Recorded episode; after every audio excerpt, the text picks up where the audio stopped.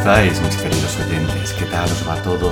Yo aquí pensando en mis cosas, planteándome ideas, pensando en escribir nuevos libros, nuevos proyectos. Mm, no es que quede poco tiempo para vacaciones de verano, pero sí planificando cosas. Hay una, una idea en todo esto cuando le estaba dando vueltas que me dio que pensar. Realmente mm, me doy cuenta que cuando hago las cosas o preparo planes, no las preparo para mí solo, sino para aquellas personas que están dentro de mi entorno. Realmente, para lo bueno y para lo malo, está genial tener personas alrededor de ti. Hay un, dicho muy, muy popular, muy español, que dice que de las miserias suele ser alivio una compañía. Pero bueno, yo también digo que de las miserias y de las alegrías. Es como si cuando te pasa algo bueno con una persona que tengas al lado, que tú quieras, que aprecies, eso bueno es doblemente bueno. Y cuando te pasa algo malo, si tienes a tu lado a una persona buena y que aprecies, eso malo parece que no es tan malo. Con lo cual, eso, por, por deducción lógica, lleva a pensar que realmente las personas que hay a tu alrededor, si son las correctas, te hacen la vida muchísimo, muchísimo más fácil. Desde tiempos inmemoriales, el ser humano ha considerado que estar junto a otro de su especie les hacía más fuertes. De hecho, en la antigüedad, los grupos de primitivos en forma de tribus o minigrupos estructurados crearon los rudimentos de la sociedad actual. Es decir, que no estamos programados para ser entes únicos, a pesar de que existan personas cuyo ascetismo o ganas de soledad les puede hacer parecer totalmente independientes. Ojo, que no hay que confundir la necesidad que a veces podemos tener de estar solos a la más absoluta realidad, que no es otra que la de necesitar estar integrados en una sociedad en la que además nos tenemos que sentir partícipes y útiles. Y es así, las cosas son como son. A lo largo de nuestra vida nos ocurren muchísimas cosas, unas buenas y otras no tan buenas, pero todas ellas, como yo he dicho ya un montón de veces, van a forjar nuestro carácter y van a crear, van a escribir ese libro de texto del cual nosotros deberemos aprender en el futuro. Cuando ocurre algo bueno, Nuestras reacciones son concretas y orientadas hacia un camino determinado. Pero mm, hoy vamos a hablar de lo que ocurre con los sucesos que realmente son más tristes o que nos causan angustia, porque de lo bueno es muy fácil hablar.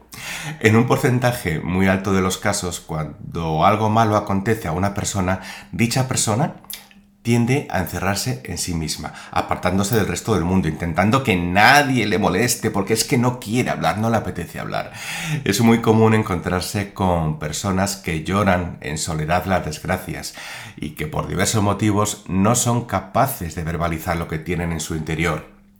Pues que sepáis que cuando no exteriorizamos nuestros sentimientos, la carga emocional de nuestro interior va en aumento. A ver, por compararlo con algo real, imaginemos un cable de acero, el más duro del mundo, con el cual estamos sujetando un gran barco a un puerto. Uno de los extremos está enganchado a dicho puerto y el otro extremo pertenece al propio barco.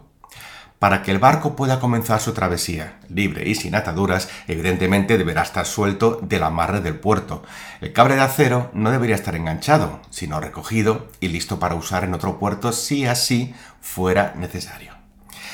Si el barco comienza a moverse y alejarse del puerto donde está amarrado, llegará un momento en el que el cable de acero comienza a levantarse y a coger tensión, tensión, tensión, tensión, llegando a tener toda su longitud completamente tirante.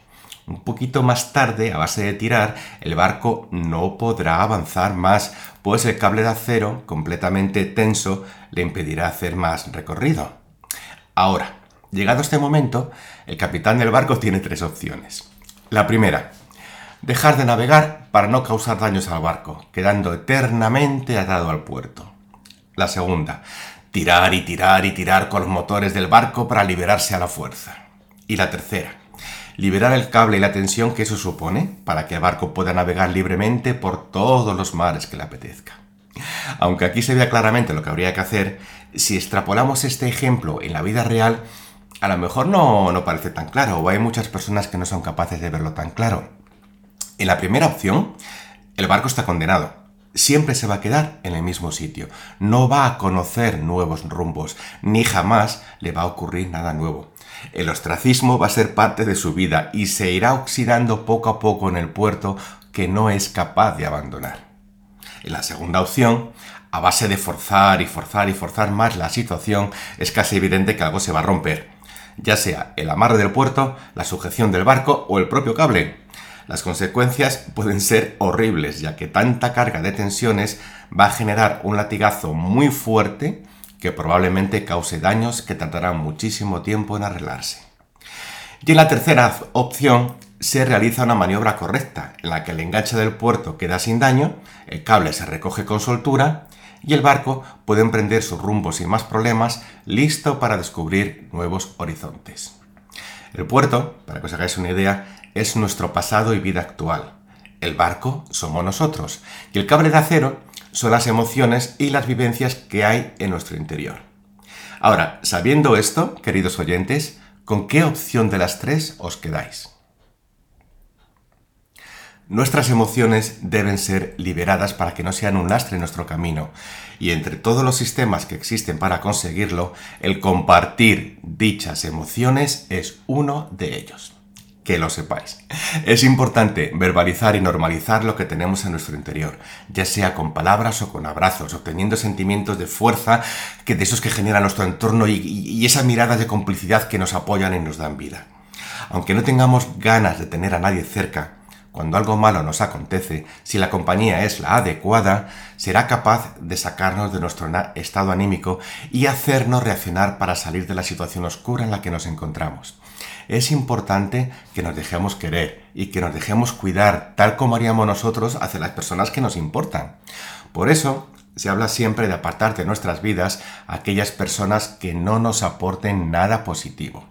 En muchas ocasiones alguien que no aporta nada no suele ser útil en nuestra vida, tan solo un conocido más. Y tenemos la costumbre de coleccionar conocidos y de no cuidar convenientemente a los amigos, que son los que a la hora de la verdad van a estar a nuestro lado cuando lo necesitemos. Me he encontrado con muchos casos de clientes que en un buen día se encuentran mal se ocurre cualquier cosa, el, el, problema que tengan es lo de menos y resulta que no tienen a nadie con quien poder contar. Tienen mucha gente que conocen por redes sociales o por cualquier otro sitio, pero a la hora de la verdad, personas con las que poder estar, contar las cosas y dejarse abrazar, no tienen y eso evidentemente es una mala gestión del proceso social a lo largo de los años. Motivado por lo que sea. Quizá porque mm, piensa a lo mejor que, todo el mundo es malo, o en su momento pensaba que todo el mundo es malo, y realmente no le compensaba, no le merecía la pena el esfuerzo. Bueno, es muy fácil prejuzgar, y eso es una cosa que llevo toda la vida diciéndolo. El ser humano tiene esa estupendísima costumbre, la de prejuzgar. A veces, a veces parece que todos tenemos los conceptos muy claros y pretendemos creer que sabemos tanto que nos convertimos directamente en juez, jurado y verdugo. Y que sepáis que aún entre los demonios hay algunos que son más demonios que otros, y aún entre muchos hombres malos suele hallarse alguno bueno. Ese es otro dicho popular que hay que recordar de vez en cuando. Lo que pocas personas hacen después de haber sido verdugo, como dijimos antes, es pedir perdón por haberse equivocado, por haber prejuzgado sin tener toda la información, por vilipendiar una situación a una persona sin saber realmente lo que ha ocurrido. Si hacen esto, lógicamente es muy complicado que tengan amistades a las que poder arrimarse en un futuro. Si existen personas que recaban información sobre un suceso para poder hablar de él con propiedad y se pasan muchos años estudiando cómo hacerlo, por ejemplo, los abogados. Y si existen personas que toman decisiones en base a un cúmulo de información que se les aporta y han estudiado aún más años, por ejemplo, los jueces.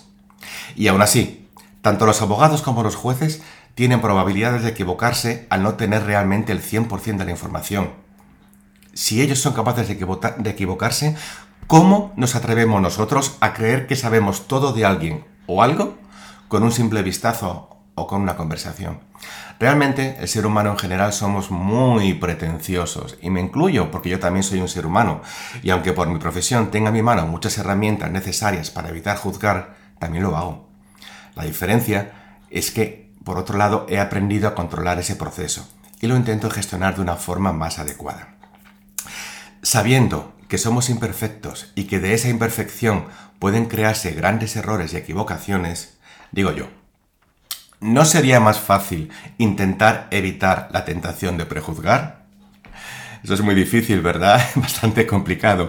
Conseguirlo requiere entrenamiento en el que está incluido un proceso de autoconocimiento, de autoaceptación, de comprensión y de desarrollo personal.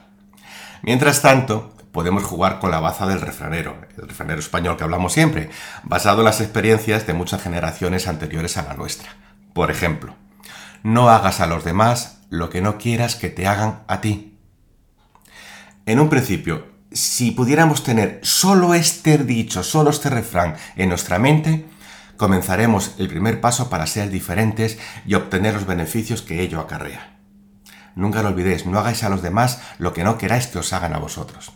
Hay otro refrán muy divertido y muy inteligente que también puede aplicarse al contexto de, esto que estamos hablando. Y dice así, con el tiempo, ni el guapo es tan guapo, ni el feo tan feo. En este caso, no se trata de pensar que el tiempo pone a cada cosa en su sitio, sino que realmente las primeras impresiones que percibimos de una persona cambian con el tiempo. Es decir, que estamos echando por tierra ese otro dicho que dice, la primera impresión es la que cuenta. En este caso, si una persona se deja llevar por esa primera impresión, es probable que necesite un pequeño trabajo interior, como el que hablábamos antes. Por desgracia, serían muchas personas las que deberían hacerlo, pues la experiencia nos ha demostrado a todos que las apariencias y las primeras impresiones suelen ser definitivas en nuestro entorno, sin tener en cuenta más temas o esperar a tener más información. ¿Cuánto trabajo tendría yo si todas estas personas que creen en las primeras apariencias vinieran a verme? La verdad es que no pararía nunca. Eh, un ejemplo, existe un símbolo conocido por todos que, habla del yin y el yang, ¿no? Ya sabes, este circulito blanco y negro con el puntito de diferente color dentro. Ese símbolo, del cual tampoco vamos a explayarnos ahora, me parece que es una forma maravillosa de aplicar conceptos a cualquier situación de la vida. Como por ejemplo, en todo caos hay algo de orden y en todo orden hay algo de caos. Y si este mismo pensamiento lo extrapolamos a esto que estamos hablando, es fácil comprender que no todo es maldad y no todo es bondad. Muchas personas creen que el universo se rige por un equilibrio entre conceptos antagónicos, que quizás sea así, y es muy bonito pensar que esa posibilidad existe. Sin embargo, me gusta más creer en los procesos de evolución del ser humano.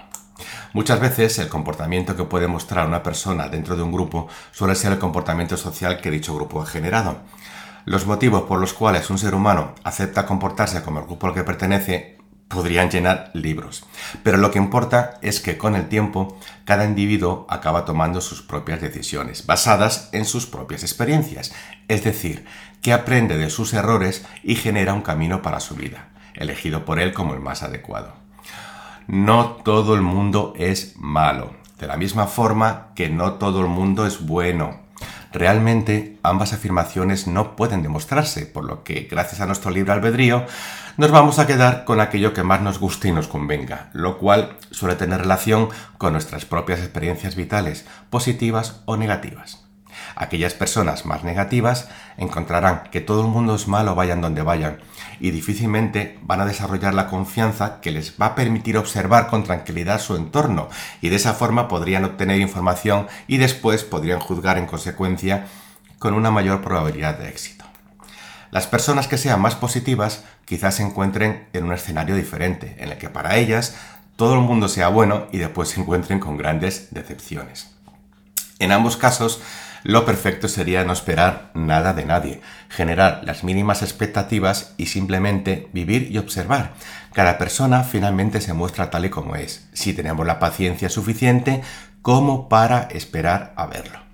Sea como sea, generalizar nunca es una buena idea, pues en todas partes hay caracteres de todo tipo. Generalizar implica mm, prejuzgar sin obtener la suficiente información y ese proceder realmente no es lo correcto.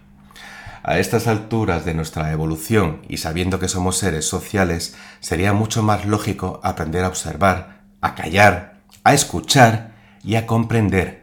De esa forma seremos más conscientes de lo que tenemos ante nosotros y las probabilidades de equivocarnos a la hora de juzgar a alguien disminuirán ampliamente, lo que nos aportará más, más felicidad y multitud de momentos bonitos para recordar, aparte que ello nos va a rodear de personas que realmente merecen la pena porque son afines a nosotros. Y si nos rodeamos de personas que merecen la pena, siempre podremos contar con ellas cuando lo necesitemos. Fijaros qué cosa. Prejuzgar implica quedarnos solos en la vida muchísimas veces. Solamente os dejo con este pensamiento. Dar una vuelta y a ver qué me contáis. Un abrazo muy fuerte para todos y que seáis muy, muy.